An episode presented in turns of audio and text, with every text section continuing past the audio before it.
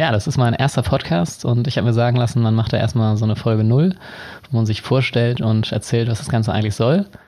Und es gibt so drei Dinge, die ich schon immer merkwürdig fand.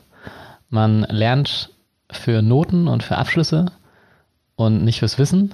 Man arbeitet fürs Geld und nicht für die Sache. Und man misst den Wohlstand und die Wirtschaftsleistung an Kennzahlen, die nichts darüber aussagen, worum es uns eigentlich geht. Und setzt damit natürlich auch komplett falsche Anreize. Das GDP, also das Bruttoinlandsprodukt in den USA, ist gestiegen und gleichzeitig ist aber die Lebenserwartung gesunken.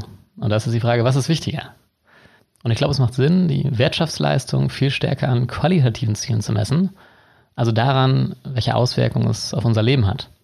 Und außerdem glaube ich, dass es eine hohe Bereitschaft bei den Menschen gibt, vielleicht sogar den Wunsch, ihre Arbeitszeit und Lebenszeit damit zu verbringen, Teil einer Lösung zu sein und ein sinnvolles Thema voranzutreiben. Ich würde in diesem Podcast gerne Interviews führen, zum einen mit Leuten, die Ideen haben, wie eine Gesellschaft der Zukunft aussehen könnte und vor allem sollte, und zum anderen mit Unternehmern, die mit ihren Produkten was dazu beitragen wollen. Im Zentrum steht das Thema Impact Entrepreneurship, also Unternehmen, die nicht nur Geld verdienen wollen, sondern auch den Anspruch haben, mit dem, was sie machen, mit ihren Produkten was zu bewirken und die Zukunft mitzugestalten. Das kann entweder auf Kundenebene sein, durch ein Nutzererlebnis, das deutlich besser ist als bei anderen Produkten. Es kann aber auch ein NGO-ähnlicher Ansatz sein, wo man wirklich versucht, auf gesellschaftlicher Ebene was zu bewegen und einen Impact zu generieren. Das Ganze starten wir mit vier Formaten. Das erste Format nennt sich 2050. Hier geht es um die Frage, wie kann und sollte unsere Gesellschaft im Jahre 2050 aussehen. Das zweite Format nennt sich dann Impact.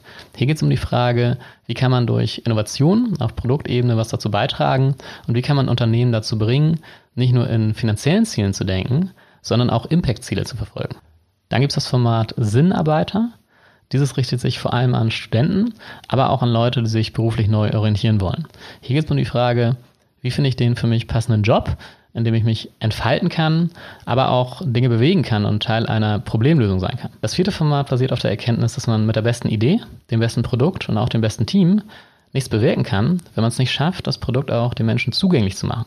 Das Format nennt sich Scalable Marketing und richtet sich vor allem an Unternehmer, aber auch an Organisationen und Menschen, die ein Thema haben, für das sie stehen und zu dem sie wahrgenommen werden wollen. Hier geht es um die Frage, wie schafft man es, sich einen Kundenzugang aufzubauen und als erste Anlaufstelle für ein Thema wahrgenommen zu werden. Im Kern geht es also um Wissen und Inspiration für Unternehmer und Menschen, die was bewegen wollen, Themen vorantreiben wollen. Und ja, ich würde mich freuen, wenn ihr einfach mal reinhört. Und äh, das war es auch von meiner Seite. Bis dann erstmal. Ciao, ciao.